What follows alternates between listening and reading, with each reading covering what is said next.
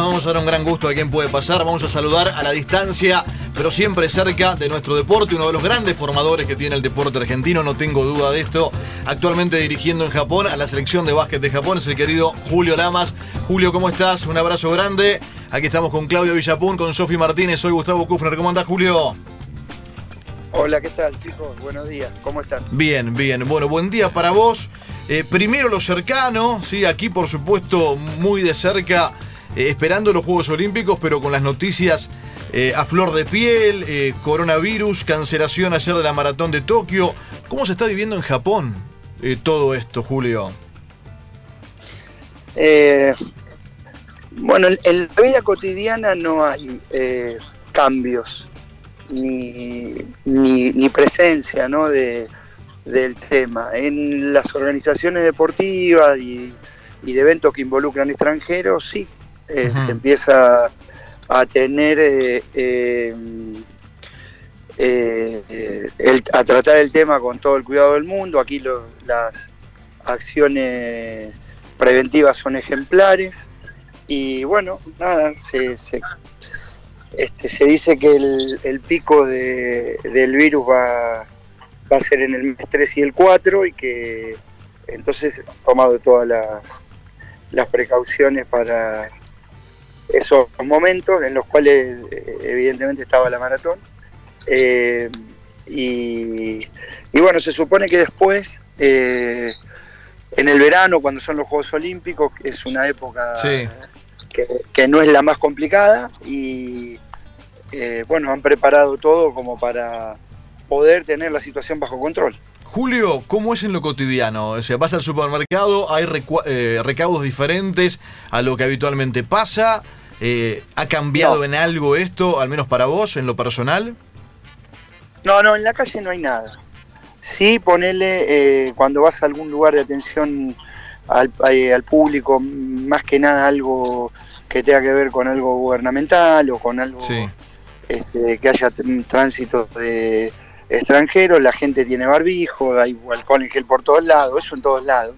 O por ejemplo, nosotros ahora estamos en el centro de entrenamiento, cuando viene la gente de fuera, atención a la prensa, lo que sea, medidas de higiene de todo tipo, pero no hay eh, circulando o funcionando algo que se haya alterado el ritmo cotidiano. Acá en Japón, ¿no? el foco de la, enfermedad no es Japón. No, no, por supuesto, por supuesto. Si bien Japón es el segundo este, país eh, con cantidad de eh, infectados, eh, la diferencia es este, muy grande y tiene mucho que ver con lo que pasó en el crucero, digamos, el porcentaje Exacto. más alto de todos los infectados japoneses tienen que ver con el crucero, ¿no? Julio, estás dirigiendo a la selección japonesa y lo vas a hacer de cara a estos próximos Juegos Olímpicos.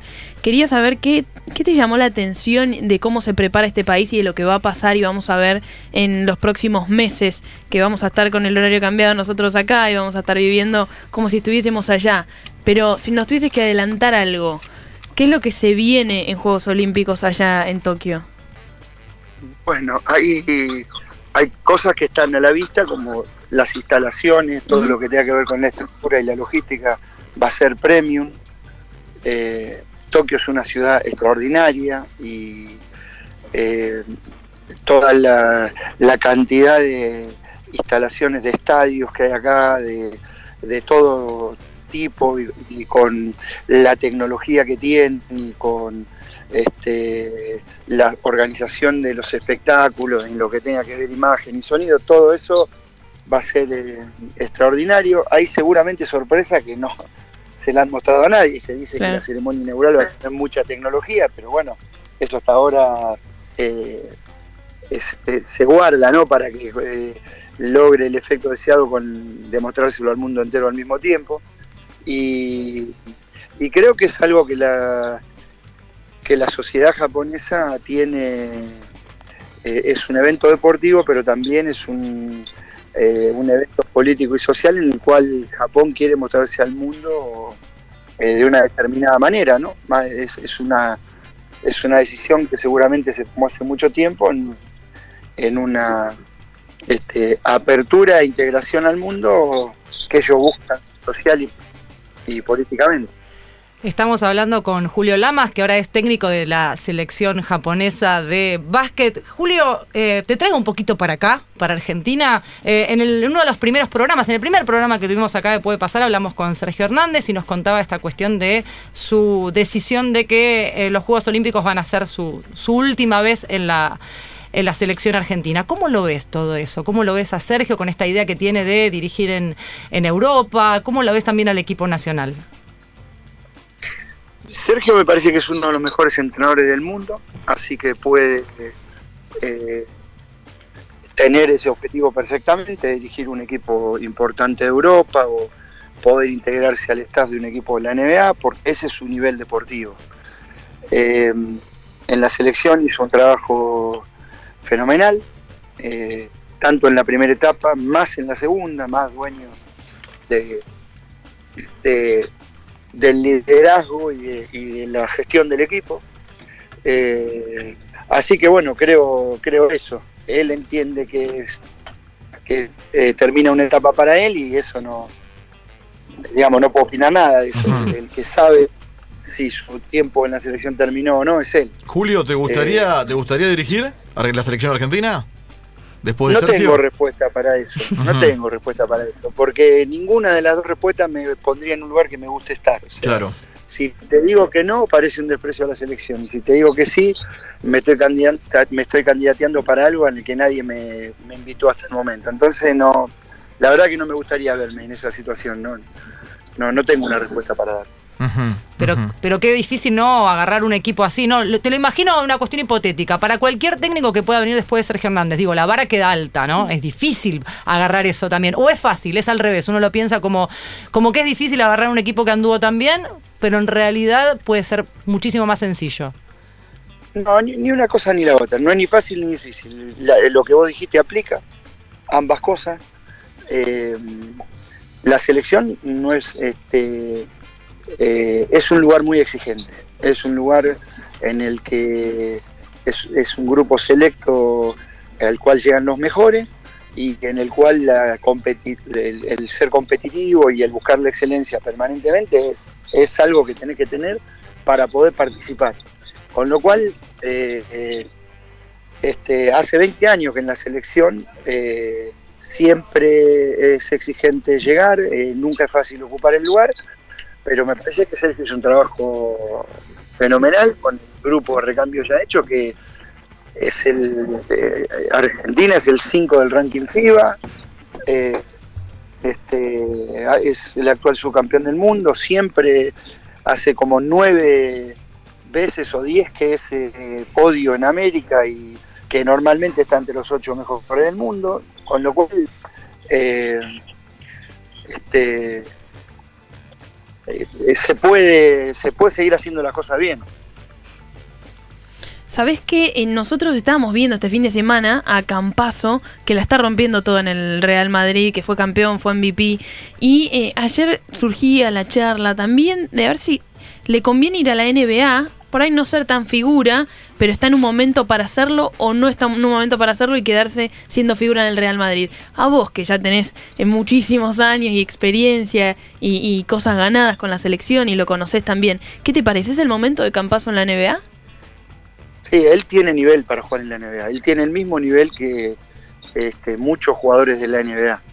Eh, es el mejor jugador del mundo en su puesto fuera de la NBA, porque si bien él tiene el mismo nivel ofensivo que los mejores cinco jugadores que pueden estar fuera de la NBA, es el mejor de todos defensivamente. Él juega en los dos lados de la cancha, con lo cual le, facilitaría mucho su, su adaptación a la NBA o que sea bien aceptado por sus compañeros o valorado por sus entrenadores.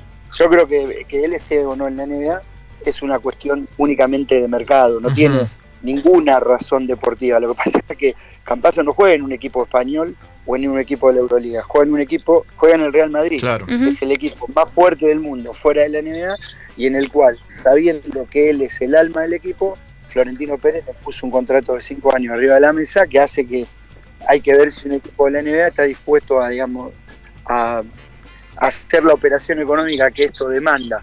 Eh, si no, estaríamos hablando de Campazo en la NBA con certeza. Estamos hablando con Julio Lamas, bueno, Real Madrid, Julio, que has, que has dirigido actualmente, Julio, en Japón, eh, entrenando a, a la selección japonesa pensando en Tokio.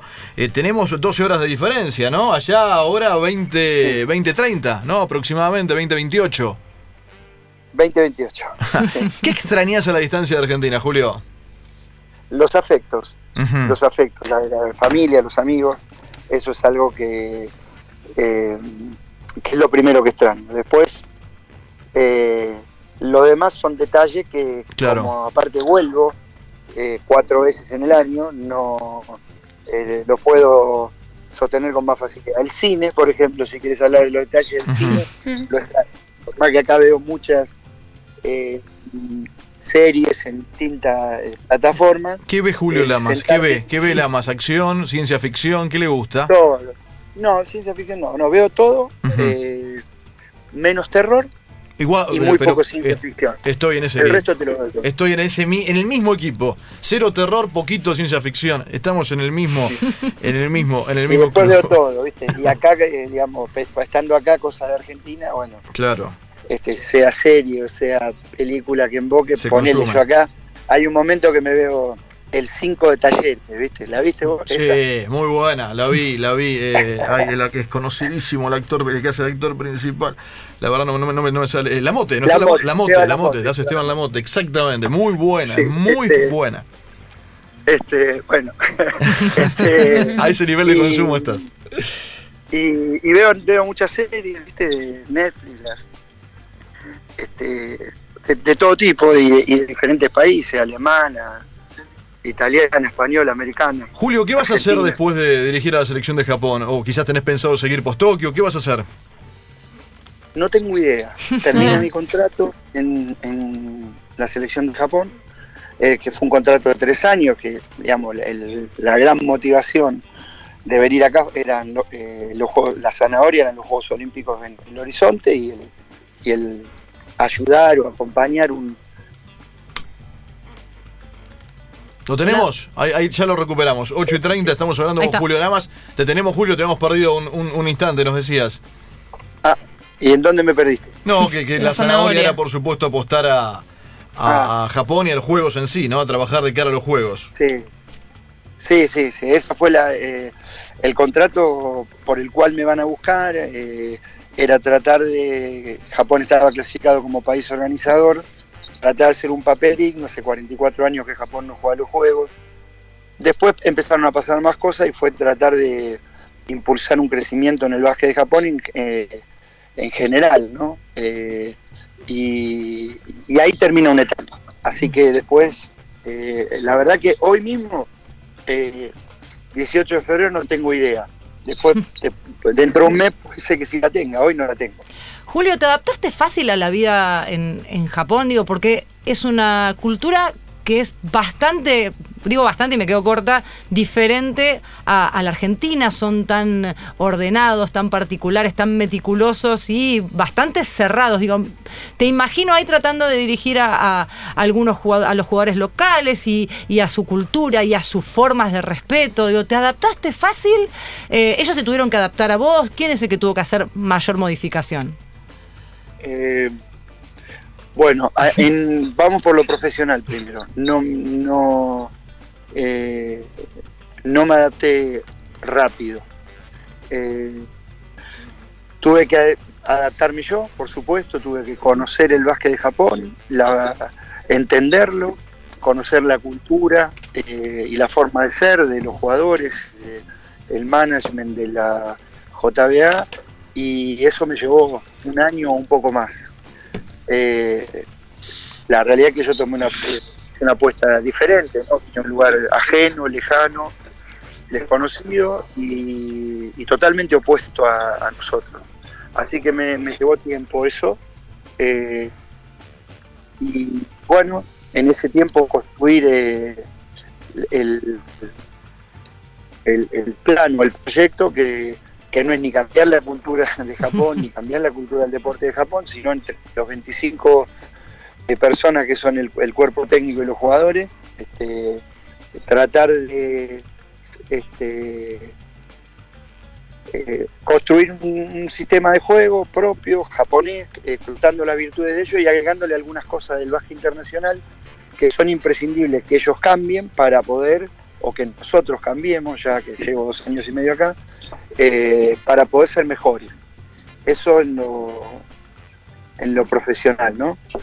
Y en lo personal sí me adapté eh, eh, más rápido, porque mm, Tokio es una ciudad fantástica, muy, muy este, segura, limpia, moderna, con tecnología aplicada a la vida cotidiana, que te facilita un montón de cosas. Y, y la verdad que está siendo una experiencia extraordinaria en lo personal para mí. Así que eso es un poco lo que pasó. Julio, gracias por la charla. eh, lo mejor así en Japón y en este tramo final de la preparación a los Juegos. Siempre un placer escucharte, eh, charlar un rato con vos. Eh, como te decía, eh, ad- admiro el trabajo que has hecho en, el camino recorrido y la incidencia que has tenido también en el básquet y en esta generación dorada. Bueno, que ahora con el alma, pero al margen de nombres, me parece que, es, que ese rumbo es, positivo y es, muy saludable. Así que abrazo grande aquí en nombre de todos. Eh, si te llaman de la Confederación Postjuegos, ¿te sentás a escucharlos?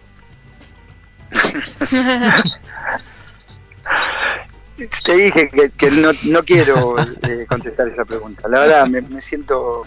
eh, eh, no me gusta jugar un papel en, en este tipo de cosas ni especular con nada. Abrazo, Julio. Eh, es entendible. Gracias. Abrazo chicos. Que Bueno, tengan buen día. gracias. Julio Lama charlando con nosotros.